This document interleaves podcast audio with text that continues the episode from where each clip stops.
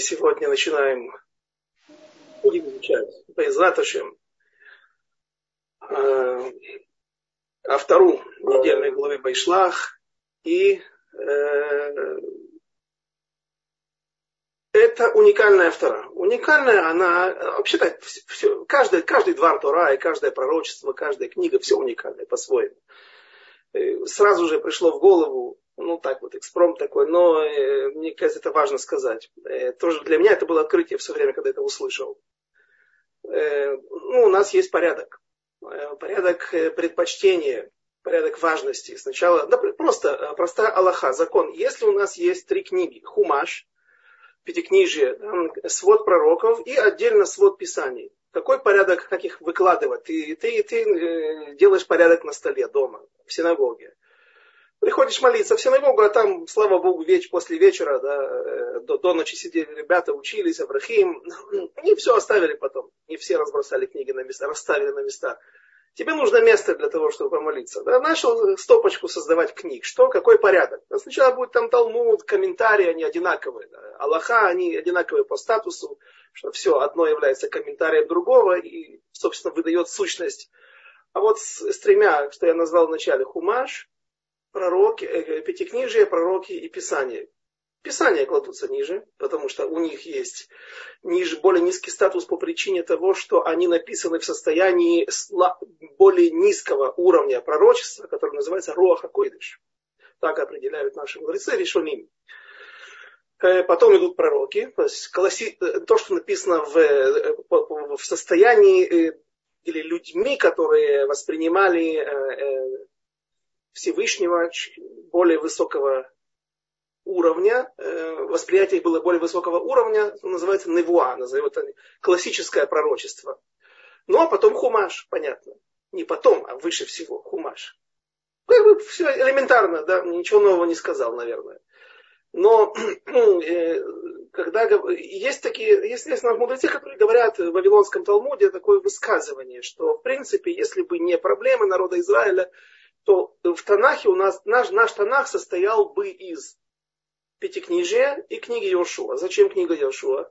А это, э, она не, не, в принципе не должна нести с собой какие-то законы, в себе какие-то законы, какие-то откровения, а это Халукатарец, книга э, наследия. Чтобы знали, кто, как, что, как делится, кому какая территория принадлежит. Э, а дальше, а все остальное это было, все остальные книги, они являлись причиной, причиной их написания была такова. Грехи народа Израиля.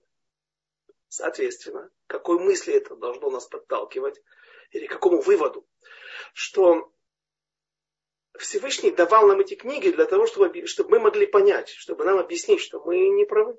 И как нам, где, в чем была ошибка, что мы могли увидеть. А, товарищи не понимают.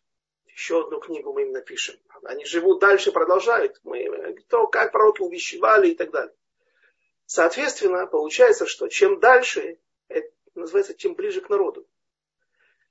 Не понимают, мы дадим еще на, на более простом уровне. Писание дадим. Дадим им Тейлим, дадим книгу Даниэля, Мегилат Эстер. Это ни в коем случае не исторические хроники. Ничего там исторического они не несут. Абсолютно.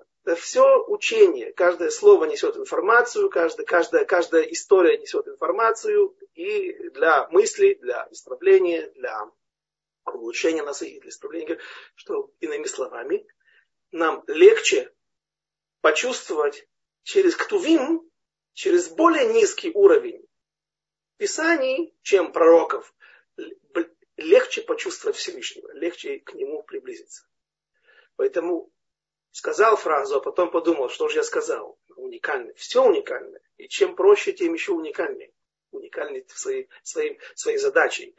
Но э, все же есть э, некая, скажем так, техническая уникальность, простая, материальная уникальность книги пророка Авадии, потому что э, он больше не встречается нигде в Авторот. Если Оше, я не помню, сказал на предыдущем уроке или нет, у нас была вторая по книге Оше, первой книге малых пророков, так называемой, это, это условное название, книга Треясар, 12 пророков. Это не, они, они, они, Ошея был вообще до Ишаяу даже. Потом они пере, пере, пересекались, их существование. А Ошея чуть раньше закончил, чем Ишаяу. Э, но это не означает, что последние пророки. Просто они были малые по объему. Была опасность, что их просто нигде-нибудь затеряются. Поэтому их объединили в одну книгу.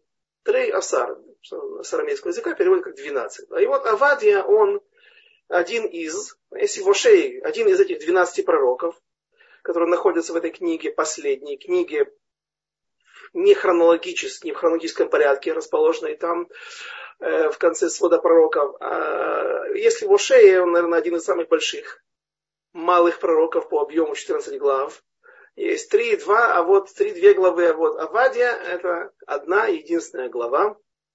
Это один лист 20, глава, состоящая из 21 стиха, как раз нам нужно, нужен, да, вспоминаем законы э, Авторот, нам нужны 21 стих, нужен один 21 стих для того, чтобы как бы, э, создать, э, что указывает, такой объем указывает на важность. Хотя есть Авторот и меньше. Даже 9 стихов есть, но это крайне редко, и этому есть свои причины. Здесь же 21 стих, и еще абсолютная уникальность пророка Авадии, что это единственный случай, когда урожденный человек, человек рожденный не евреем, и который прошел Гиюр, стал Гером Цедеком, э, смог получить пророческий дар. Понятно, что это было от Всевышнего.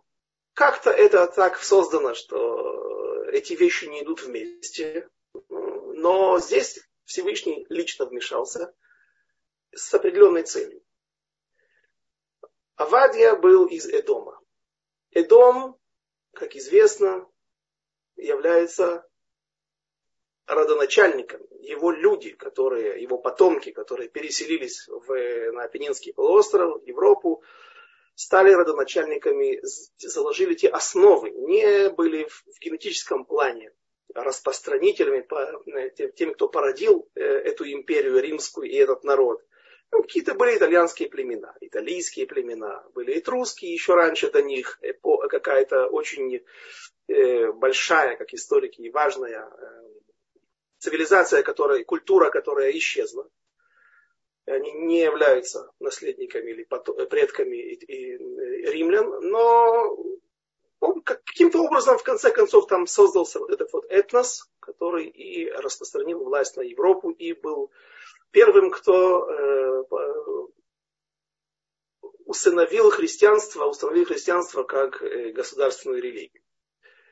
Э, первыми на государственном были армяне, э, которые приняли христианство. Но Италия стала распространителем Римской империи христианства по всему миру христианство, которое является, ассоциируется у нас с Исавом, э, которые все время э, пытаются утверждать, что они являются новым Израилем, а старый Израиль это мы. Он был отвержен Всевышним, что нет сложности фальсифицировать э, подобные утверждения, потому что есть много упреков в сторону народа Израиля через пророков, но мы увидим, что есть много вещей, который, много стихов, что чего, ну, лучше этого не может быть, чем, как говорят, кзерата катув, то есть указание самого стиха. Но есть много фактов, которые указывают, что Всевышний никогда не оставлял и не оставит свой народ.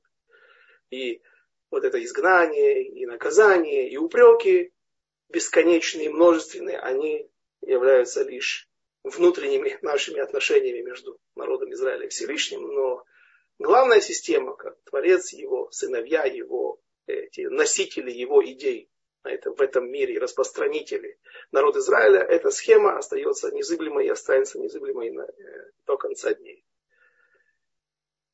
Э, почему Авадия, есть ли связь какая-то с тем, что вот он был именно эдомитянином, эдомиянином, э, потомком Исава, и получил такое пророчество. Какое пророчество? Вся его книга, или вся его, все его одно вот это пророчество единственное, оно говорит об Эдоме, об упреке, об нелюбви Всевышнего к Эдому, к Исаву. И нам нужно понять. Ну, его, и, разумеется, и о его падении потом. Э, и нам нужно понять, в чем, В чем не любовь Всевышнего? За что она такова? Почему такое отношение? Как поведение Исава, его э, сущность, э, отбросили,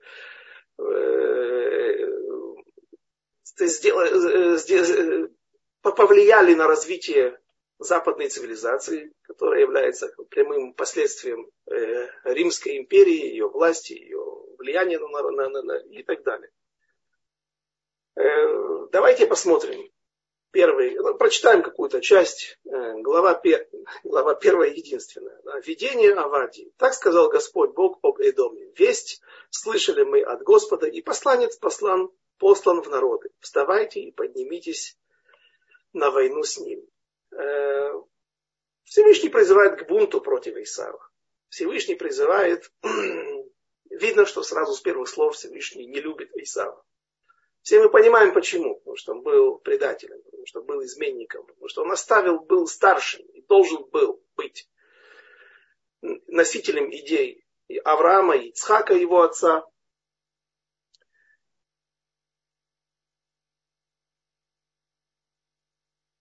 Но в результате, э, в результате э, стал Бога отступником. Э, видение Вадьи. Есть такой мидраж, который говорит, что Элифазу сказал Всевышний. Элифаз был сыном Исава, э, отцом, э, отцом Амалека и сыном Исава. И Всевышний сказал Элифазу, что я, Всевышний говорит, я пошлю, когда как, приведет время, что из твоих чресел выйдет человек, которого будут звать Авадия, и он будет увещевать, и он предскажет падение всей той империи, всего того наследия, которое создает твой отец и ты. Твой отец Исав и ты. И кто это? Это, как говорит э, Мидраш, это Авадия. Авадия был человеком особенным, потому что, кроме того, что он был единственным пророком, который родился не евреем, был Герцедек, он еще и э, о нем говорится так, что он был благословенным за то, что он родился и вырос среди двух нечестивцев, Ахава и Изевели, а он был хозяин, руководителем, э, управляющим всего хозяйства, всего государства Северного царства времена Ахава, царя нечестивого, царя, одного из самых нечестивых царей э, Израиля Ахава. И он придет и будет увещевать, будет пророчествовать об Исаве, который родился и жил среди двух великих праведников, своего отца и матери, Ицхака и Ривки, но Лола Мадми Маасеем не хотел ходить их путями, а э, отказался от этой идеи, еще раз быть носителем и продолжателем идей веры в единого Всевышнего, веры Авраама, Ицхака и всех наших праотцу. Вот малым сделал я тебя, второй стих, среди народов, презираем ты очень. О чем здесь идет речь? В чем он мал и в чем презираем? Если мы посмотрим на ту же западную империю, на западные, западную цивилизацию, то эти люди, эти страны, эти народы, они руководят сегодня всем миром. Они контролируют все. И все остальные, то ли это страны Дальнего Востока, то ли это Россия, которая тоже пытается постоянно как-то вот доказать, что и сказать, мы тоже, мы тоже здесь в игре, да, мы тоже важные, мы тоже постоянно делают проблемы этому Исаву. Неважно, все другие миры, другие образования, все они подчиняются и играют под дудку, играют по, по тем правилам, которые навязывает э, то ли это неважно, англосаксонский мир, есть сегодня такие утверждения, то ли это проект Ватикана, нам это совсем не важно. Все это их игры внутренние а, и под их как бы, эгидой сегодня проходят все, под гегемония проходит весь э, существование всего мира. Э, в чем же он мал? В чем же его слабость? Говорят наши мудрецы такую вещь.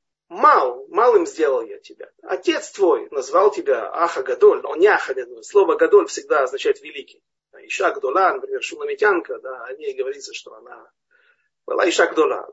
Перевод правильный это женщина великая, потому что она смогла э, увидеть светящееся лицо от святости Элиши, э, то, чего другие не видели или наоборот, или, или, или по-другому, что Илиша боялся, что пророк Илиша боялся, что увидят его лицо, его свечение, и простым людям, которые не подготовлены и не способны воспринять эту святость, это может навредить, ослепить их, каким-то причин, стать причиной каких-то болезней, облучения. А эта женщина, она увидела это, постигла это, и с ней ничего не случилось. А вот ее называют великой, потому что она была на великом духовном уровне. Поэтому, когда говорят о возрасте, то, как правило, говорится Бхира или Цаира, да, как с э, Лей и с Рахелью. Это первенец, это старшая, да, а это младшая. Так он, ты вроде бы великим или большим тебя называют, старшим тебя называют твои родители, но я Всевышний говорю, я тебя презираю, и я называю тебя малым. И в чем эта малость? среди народов, и презираем ты очень. Так вот, говорят наши мудрецы так. Малый среди народов, что ты не обладаешь своим письмом. Странная вещь, да? Сразу же возникает вопрос, на который нужно ответить. А что тут такого? И презираем ты среди, и ты презираем ты очень, что вы не способны никогда у, у, у, Исава с момента выхода его из территории древнего Эдома э, и дальше уже э, существования идет речь о Римской империи, прежде всего, основанной его потомками, никогда не было царей, которые наследовали, и чтобы не были сыновья, которые наследовали своих отцов, свой престол. Мы знаем, что в Римской республике да, это, было, э, это, были, это были консулы, императоры, которые э, приходили к власти путем выбора, путем переворотов военных, но редко это было может быть, в каком-то начальном периоде, но так наши мудрецы утверждают, что известно, из летописи у них не было э, наследия. Ну и что, скажем, да? Э, это даже может быть лучше, это более конкурентная система. Ведь если есть человек, который более способен, есть такая фраза, да, шутка такая, да, что на, э, на, детях, на, на, на детях гениев на природа отдыхает, что не всегда дети являются э, точными копиями или последователями своих идей, своих отцов. Ну и уже не, всегда, не обязательно способными, а наоборот часто неспособными, как свои отцы. Их. Эм, что, что, что в этом? Эта фраза, она сказана. Да? Если мы сказали, за ней что-то стоит. И нам нужно ее понять. Что является языком?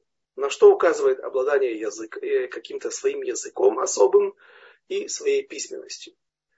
Сказано, что Всевышний вначале сотворил Нахаша, Нахаш, первый змей, он был медабер, он умел говорить. Мы знаем, что он совратил Хаву своими убеждениями, своими обманами. Для... Это и отличает людей одной из главных отличительных черт человека, что сказал Всевышний Руах Мемалела, э, дух э, говорящий, говорящего человека. Животные разговаривать не могут, у них есть какие-то свои языки. Мы знаем, что Шлома их понимал, царь Шломо. И ничего хорошего из этого не вышло, это, это и не нужно было, но это не тот язык.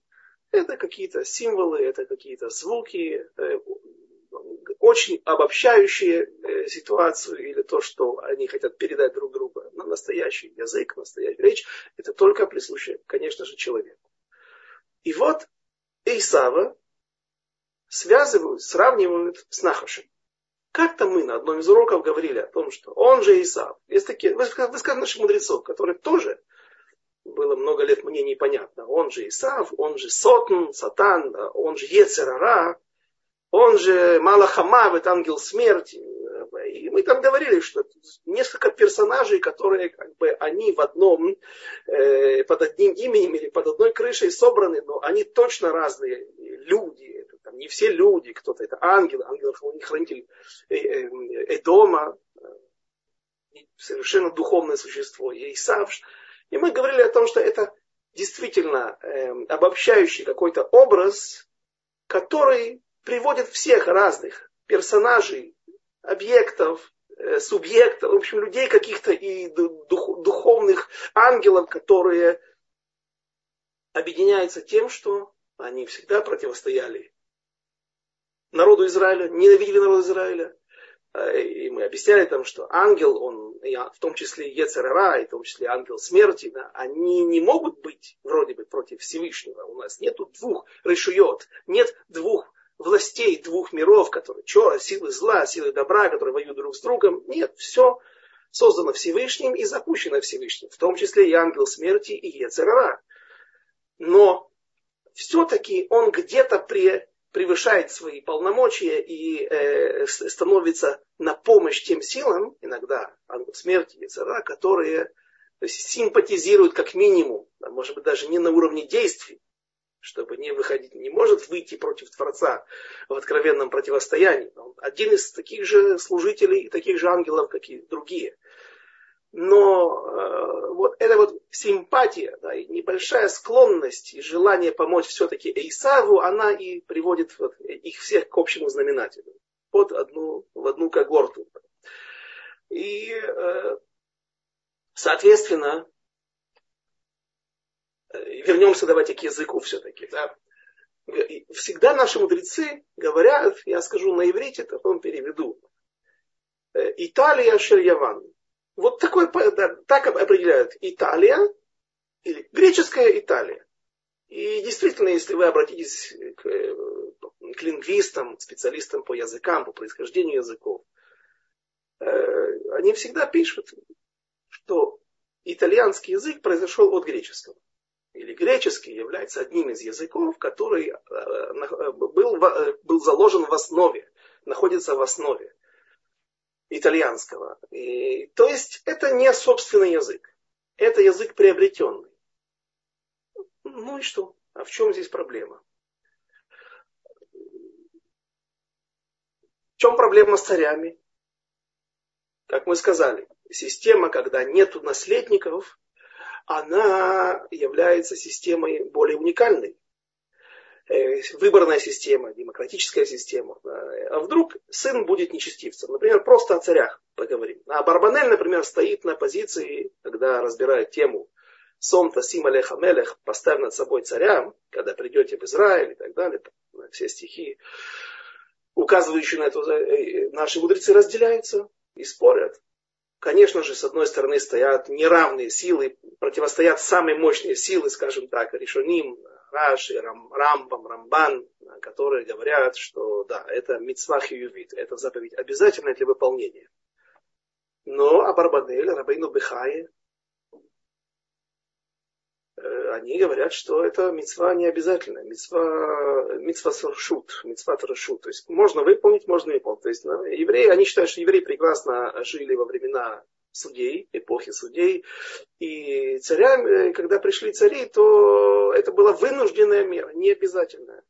Если не можете иначе существовать, ладно, Бог с вами, да, вы выбирайте царей, оставьте над собой самодуров и так далее, но, тут, но с ними не согласны наши мудрецы. А Шабар Банель говорит, посмотри на ту же Италию, которая в свое время была погрязла в проблемах и так далее.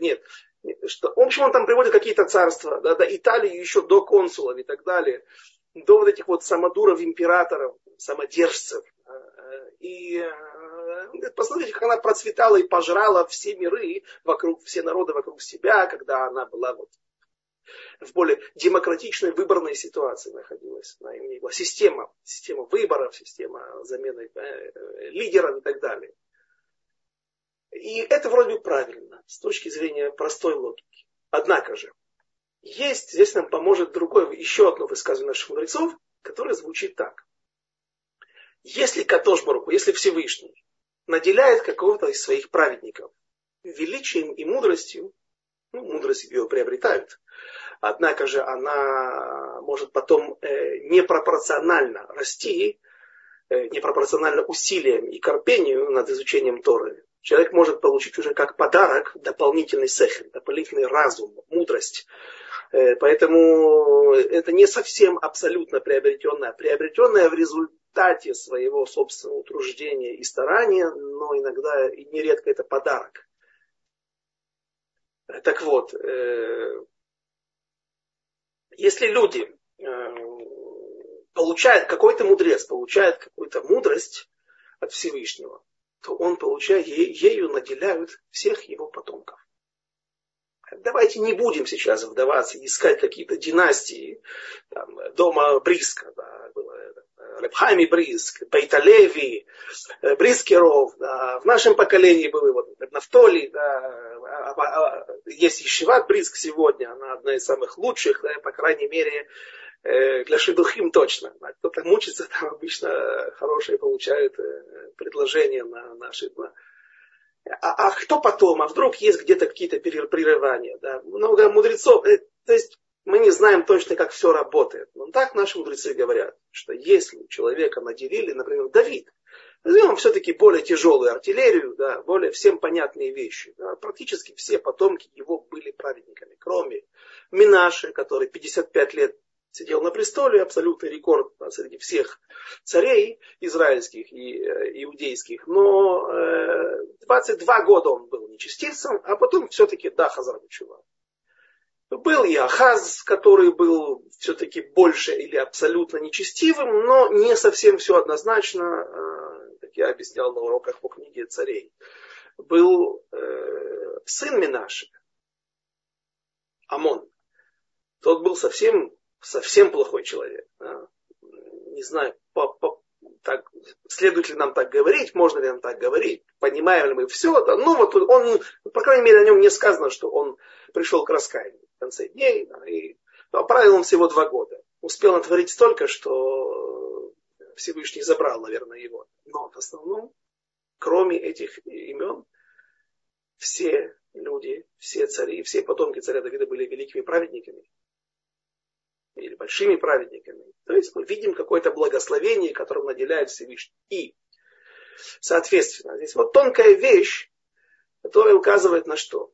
Обладание своим языком обладание своим шрифтом, обладание своим не, при, не перенятым от кого-то, указывает на то, и своими царями, а наши мудрецы говорят в трактате Таанит или Мегила, э, что э, этот народ сам себе, когда хвалит, он восхваляет народ Израиля, он сам себе поставляет царей, сам себе поставляет мудрецов, сам себе поставляет царей, э, царим, э, министров, военачальников и так далее.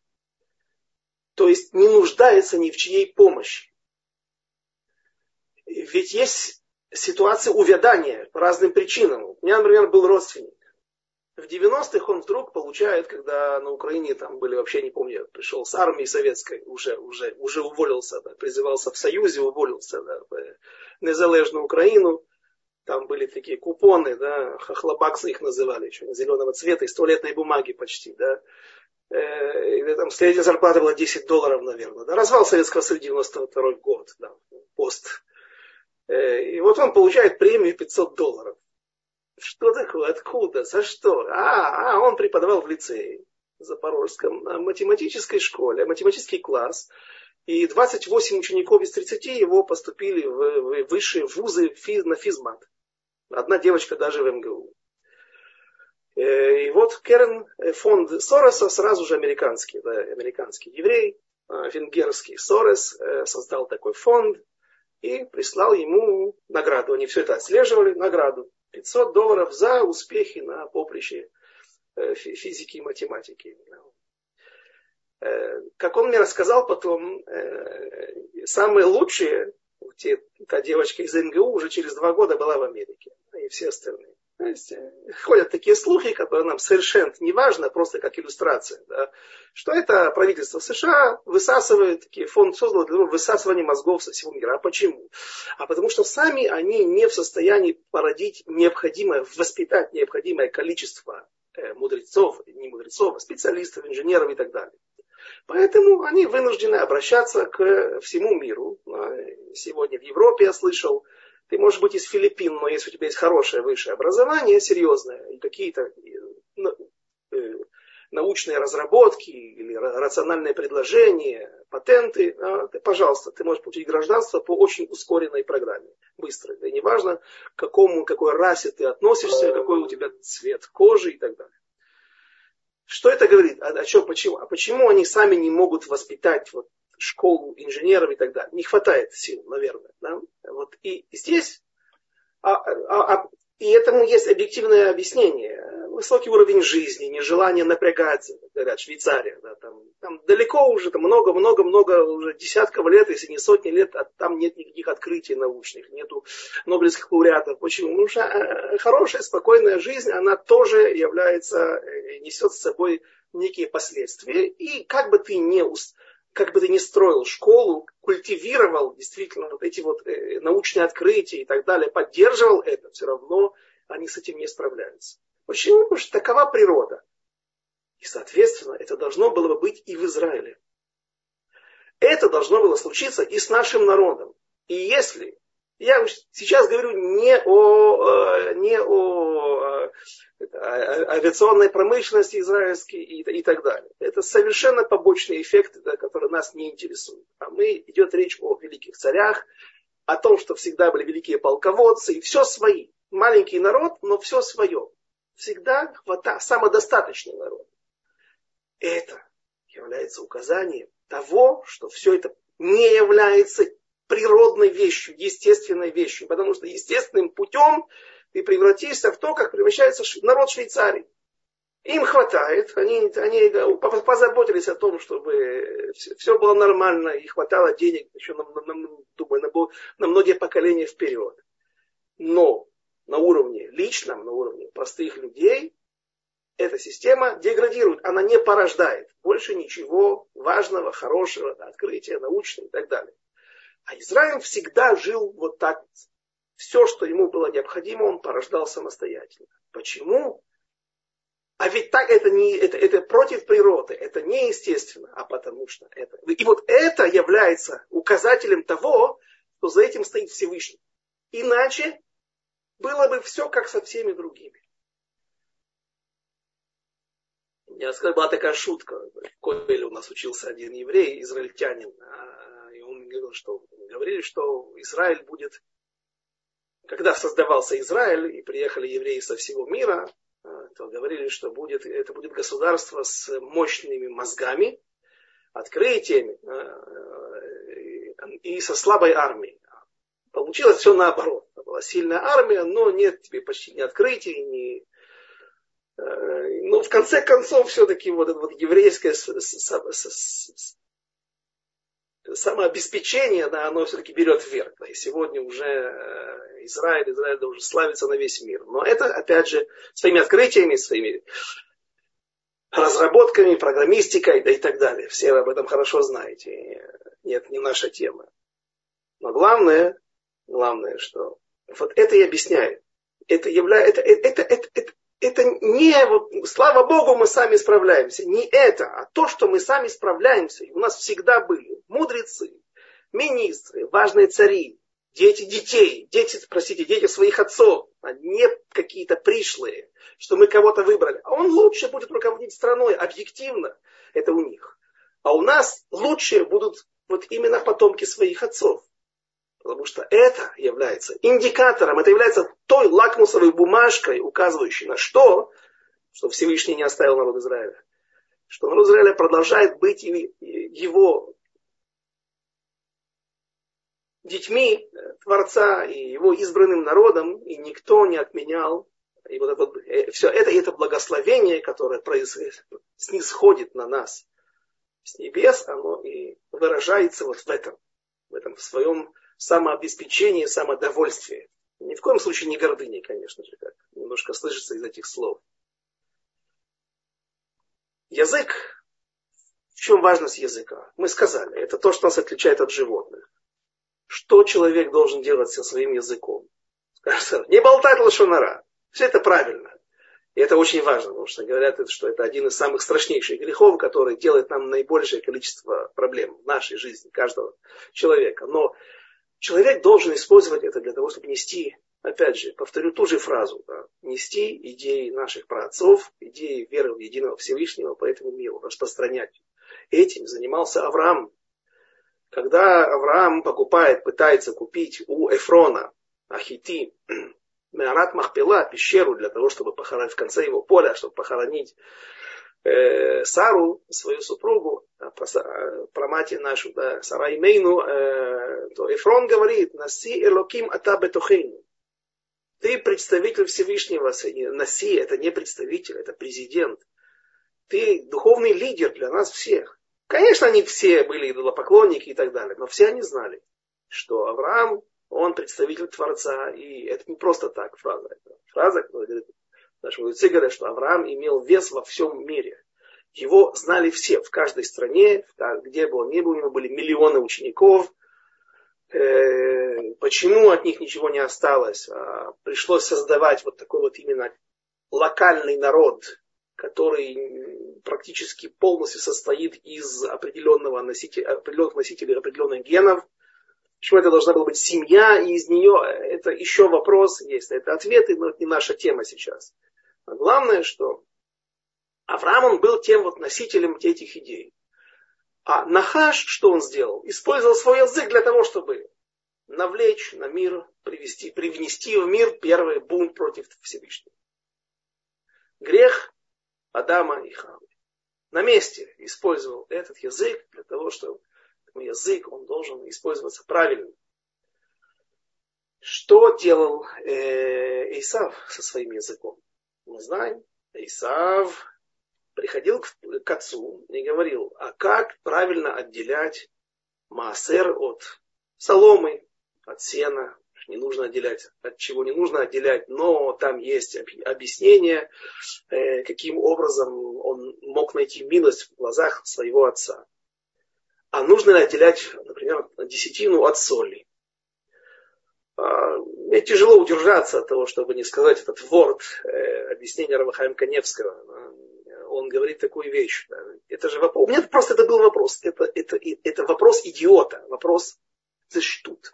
Глупость. Как можно найти милость? А нужно ли отделять от одноразовых стаканов десятину? Или от угля? Что это за вопрос такой? Как можно таким вопросом найти милость в глазах отца своего, Ицхака? Так объясняет Хан Каневский, может быть, он брал мелах, который произрастает из ног жены Лота.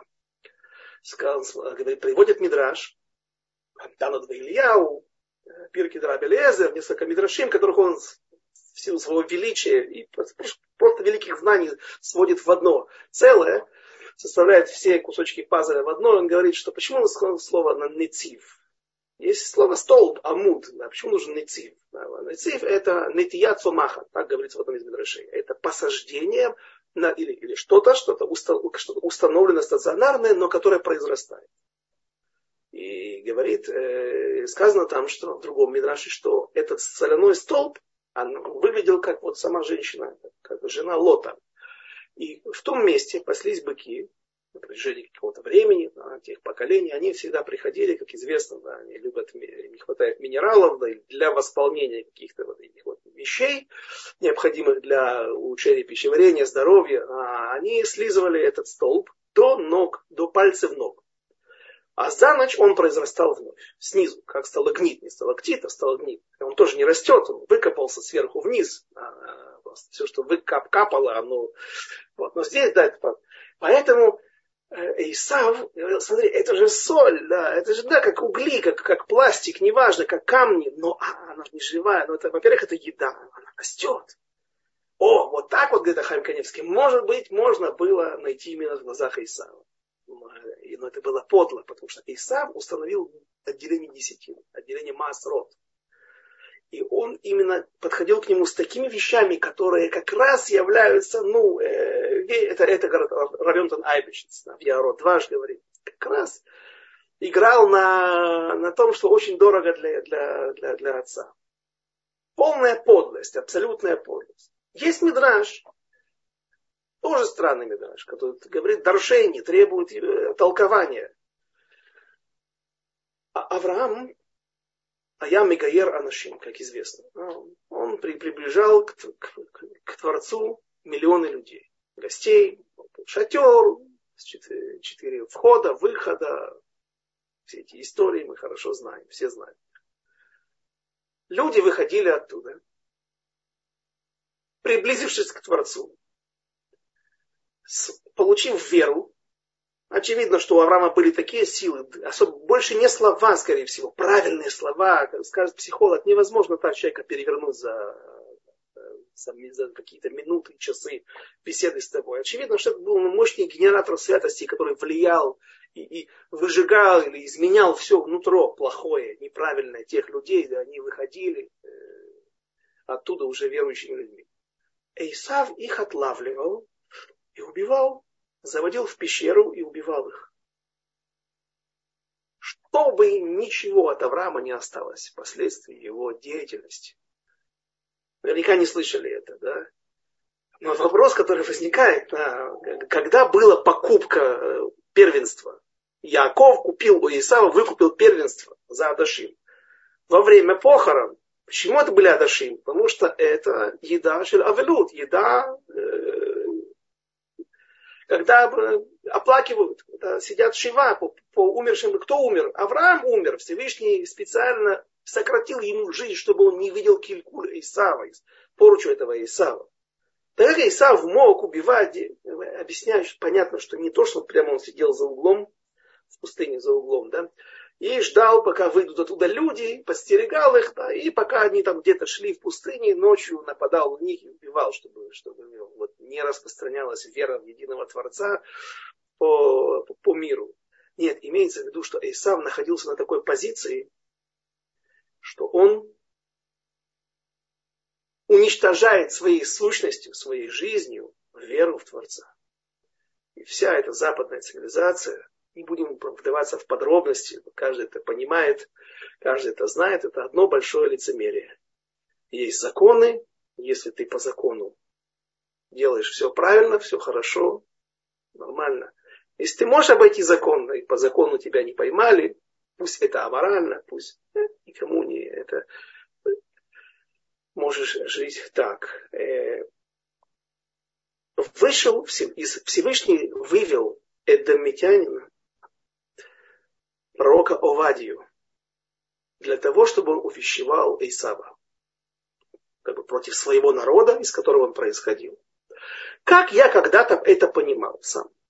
Я это назвал клин клином вышибают. И это не я говорил на основании своих э, личных изысканий или ощущений. Это так говорят некоторые комментаторы. Так и говорят. Всевышний и вытянул специально эдомитянина, потому что клин клином вышибают, металл металлом бьют. Ты не можешь взять дерево да, и победить, там, вышибить там, какой-то клин металлический да, этим куском дерева, потому что он не вынесет это другая плотность, другая кристаллическая решетка. Он более слабый.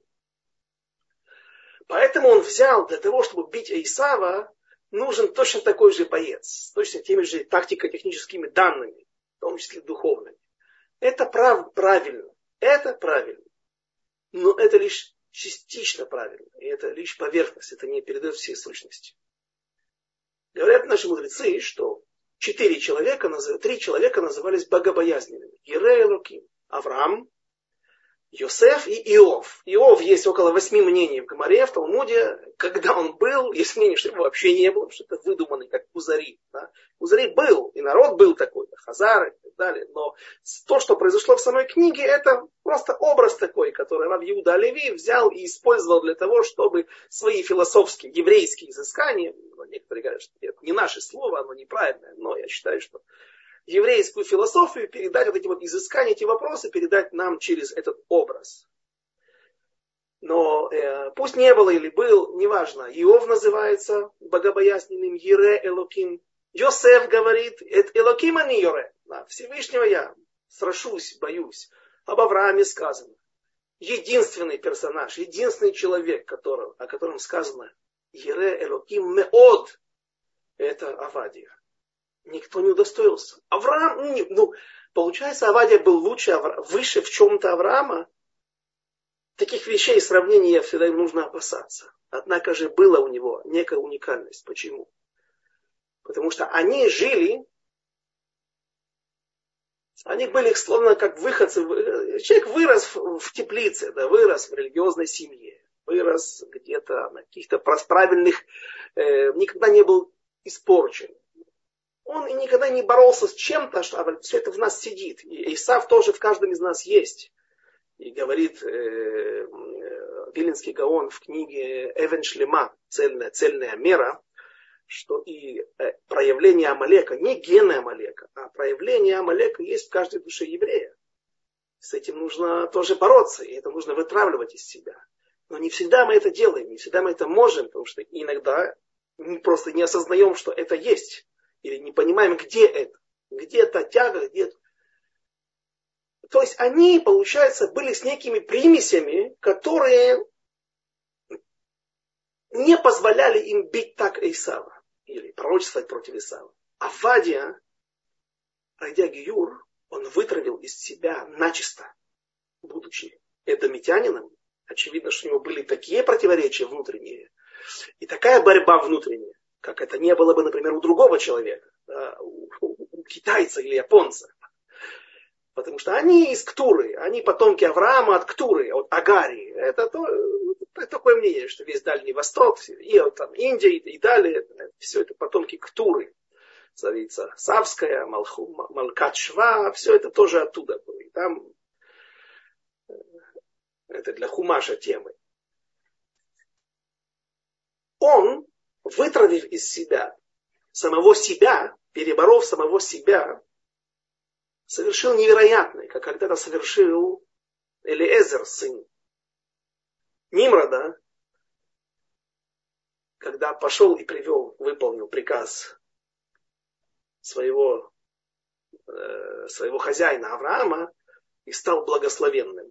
Хотя кнаанейцы, они проклятые. И это, почему он не, не дал ему свою дочь, Авраам не взял дочь Элиезера в жены, потому что она осталась проклятой, она осталась кнаанейкой. Это Элиезер своей работой, с невероятным поступком, когда ему плюнули в лицо, Авраам сказал, ты проклят, какая твоя дочка? Да?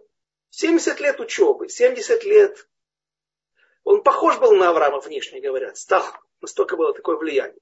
И вот это такой плевок мне в лицо, я проклятый. Да, и, да надо мне все это. Да. Нет, он, он идет и выполняет приказ Авраама. И это, это и была точка его великого подъема, его великого исправления, когда он пере, перерос самого себя. Совершил невероятно. Это тоже сделал и Авадия. И когда он вытравливает из себя всего Эдома, то чего очевидно, какие-то небольшие примеси оставались у, у других наших великих, нашего народа и у Иова, после этого Всевышний берет его, не потому что клин клином вышибают, а наоборот, потому что он наиболее далек от Исава, и он наиболее чист от Исава, и он наиболее сильный урон может ему нанести. Вот, вот, вот так вот объясняют наши мудрецы.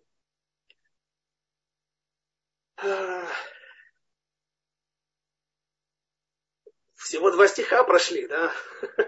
Вот малым сделай тебя среди народов, презираем ты очень. Говорили почему. Да? Злонравно сердце твоего подстрекало тебя, живущий в расселенных скал, выси обитающий, говорящий в сердце своем, кто не извергнет меня на землю. Еще одно прекрасное объяснение, которое я считаю важнее, чем мы успеем прочесть все до конца, привести в оставшиеся минуты. Есть мидраж, который говорит, что в конце дней, когда будет Всевышний судить весь мир, то э, Исав тоже Митатев Баталит, и приходит и садится э, нагло, садится среди праотцов Авраама, Ицхака, старший брата Якова, и так он садится и э, считает, что он важный. Подожди, ты совсем не сумасшедший. Мы же знаем, что Яков и Исав прекрасно понимал, что он делает. Он был настолько на поводу у своей природы, что не готов был бороться за святую землю, потому что обладание святой земли стало известно ему, оно обусловлено э, прохождением тяжелейшего изгнания, потому что это тоже было главным образом создание народа Израиля. Он говорит, народ Израиля вышел из Египта. Народ Израиля родился в Египте. Это была его родина. Ерех убар имо, так сказано. Раши говорит, словно эм, плод, который в животе матери. Египет мать, а мы плод такой. Народ Израиля, наши працы. Да, они, там, там народ Израиля из семьи превратился, и это было там. Вышли из не вышли из Египта, родились в Египте. Но потом прошли тяжелейшие рафинирование, тяжелейшее, тяжелейшую закалку. И он не хотел своим потомкам этого. Он отказался. Он понимал, когда он продавал первенство за чечевицу, что он продавает, за чечевичную похлебку, что он продает, что он теряет. Сказано, что он собрал друзей своих и начал рассказывать, как его брат Яков, ну, маленький, не соображает ничего, да, взял ее, еду, дал целую трапезу. За что? Я там какое-то первенство от него откармливаю, вещи, которые вроде бы неосязаемые. Зачем он это сделал? Говорят комментаторы, что он сделал это для того, чтобы напиться, притупить вот этим гога, хохотом этим, да, этим э, лицанутом, притупить внутренний голос, который говорит ему, послушай, ты Э, ты знаешь, что ты сейчас теряешь. А, может быть, не стоит ради еды, ради э, жизни даже никчемной. Да, этой. Может быть, не стоит расставаться, терять такие важные вещи. И он завоет потом. Пройдет много лет, и он закричит. Отец, что нету больше благословения, оно одно только. Да и мне тоже он понимает, что здесь все, сейчас решаются пути всего мира. Но Исау, Исау это не нужно. То есть мы знаем, что он понимает, но не может идти, не идти на поводу своего другого начала. Тогда вопрос. Как Исав, который прекрасно понимает, что он нечестивец, он усаживается среди праотцов и приходит для того, чтобы получить какую-то награду. Ты не понимаешь, что сейчас выгонят отсюда метлой? говорят наши говорят, Равшамой и Страйхер. Я слышал объяснение от него. Ученик Рава Мойши Шапира. Он говорит такую вещь. Он настолько охез, он настолько придерживается зла, находится, является частью этого зла мирового, что он считает, что это даже рацион Ширкадуш был. Это, это желание Творца. Поэтому он, он, он настолько одурманен, что он не то, что не понимает, он абсолютно уверен, что это и есть желание Творца. Вот то, что мы знаем, часть всего мира, а, а, который прогресс, Илон Маск, да, полеты в космос. Я не говорю, что это плохо. Я говорю, что, что, что э, в основном большинство этих вещей, они являются, э, они созданы для того, чтобы вывести Всевышнего из, из нашей жизни. Сами мы можем мы великие, это всегда на, на семинарах религиозных э, многие лекторы говорят всегда, что приводят эти суммы, на которые, которые тратятся для того, чтобы полететь на Марс, что можно было бы накормить всех бедных, излечить всех больных, э, прекратились войны. А это для чего? Для того, чтобы мы можем, мы можем добраться туда, сюда. Мы можем без тебя, Кадош Баруху, ты нам не нужен. Это есть их империя, это есть их ценности прочитал в одной книге, нерелигиозной, как человек красиво сказал, западная цивилизация, которая знает цену всему и не имеет ценности ничего. Никаких ценностей практически ничего. Можно завершить войну кровопролитную. Я не беру никакую сторону сейчас, да. Вы понимаете, о чем идет речь сегодня. Да? Можно дать оружие немножко, и оно есть. Нет, по, по капельке, по чуть-чуть, пусть. Э, ну, есть причины у нас, нет, мы не можем оголить себя, мы не можем э, припечить хаос после разрушения какой-то большой империи с ядерным потенциалом. А, но, а тут пускай люди гибнут. Ну, тут, э, это, это не важно. Да, это, все эти объяснения, они являются антиморальными. Почему? А да, нету там никакой морали. Все это Эйсав, Эйсовке. Давайте что-то еще успеем прочитать. Всего три стиха, да, так много. Пусть вознесется ты, как орел, и пусть звезд, меж звезд сделал ты гнездо свое, и оттуда не свергну тебя. То есть даже ты будешь сидеть там среди праотцов, Всевышний возьмет тебя и выбросит оттуда с пьедестала, с трона. Если воры приходят к тебе, если ночные грабители, как, как же ты безмолвствуешь и теряешь все? Ведь воруют лишь скоро сколько нужно им, а у тебя отнимут все. Если срезающий виноград приходит к тебе, и они оставляют отдельные ягоды, как обыскан Исав, скрыты тайники его. На границе, ну, в общем, прочитайте сами тяжелейшее увещевание, обличение Исава и вот стих 17, я перескакиваю. «И на горе Цион будет спасение, и будет он Израиля святыней, и унаследует дом Якова, владение удела народов». Так рассказывают у Бриски Ров, когда говорили ему, куда бежать. Катастрофа надвигается. Пока жили, пока не умерли Хофицхайм, э, Реборух, Бер, Бер и э, еще кто-то, а, ну, Хайм Озерградзенский, Э, они все приблизительно 33 год, начало, пока все они жили, 36 год, как только они ушли из мира, сразу же нацисты пришли в эти края, захватили Польшу, Литву, раздел, все, начался этот хаос, это, это, это катастрофа. Так вот тогда говорили наши мудрецы, там, там будет спасение, и на, на, на горе Цион будет спасение. Вишват Поневич, который создал Рав Каганман, Канман, который потерял тысячу учеников из Ешивы Поневич, Поневежес литовский, Э, всех, по-моему, 10 детей жену в катастрофе. У него осталась одна дочь. И он был разбитый горем, лежал на кровати в своей комнатке в Иерусалиме. Вдруг он в какой-то момент вскочил, сказал, я иду создавать Ешиву. Нашел людей, нашел деньги, авторитет у него был достаточный. Купил холм в Бнейбраке, тогда это была деревня. Купил построил Ешиву и всю жизнь занимался и воссоздал всю эту альма-матер, которая являлась тем генератором, который много лет, сегодня уже много мудрецов выходят из других ешив. Раньше всегда было, только понял, это основное. И смог создать, продолжить ту, ту школу, которая помогает нам продолжать нести флаг идеи Всевышнего веру в единого Творца по, по миру и прежде всего себе. На горе и там в Ешиват Поневич написано, над, по-моему, над Арона Койдыш, который привезен еще 16 века, уникальный, покрыт золотом, э, из Венеции привезли его. И на горе Цион будет спасение, и будет он Израиль святыней. И он наследует дом Якова во владении, во, во владении уделу. И стих последний. И взойдут избавители, Машиах, я, так это мой перевод, в скобках я добавил в соответствии с комментариями, Машиах с праведниками Израиля на гору Тион, чтобы судить гору Исава, и станет вся земля царством Господа. Не просто уничтожат, не просто разобьют, не просто накажут, а будут судить. Почему? Потому что суды это, э, ну, во-первых, это основа любого государства, справедливые суды, но все-таки а, некий такой вот э, намек на, на то, как если ты смог обойти суды, то ты не пойманный не вор, да, такой. Лицемерие вновь Исава. Да.